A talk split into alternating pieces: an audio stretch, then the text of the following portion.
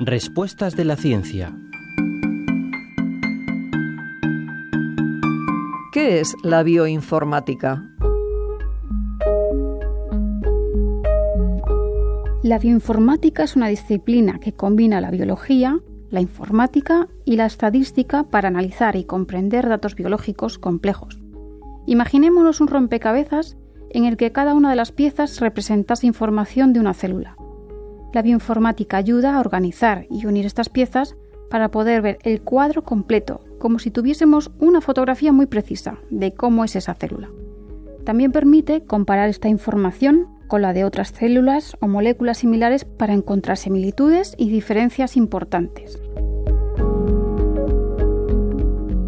La bioinformática ayuda a los científicos a identificar las causas de las enfermedades y a encontrar soluciones más precisas y efectivas y por eso se está empleando para el desarrollo de nuevas terapias y medicamentos.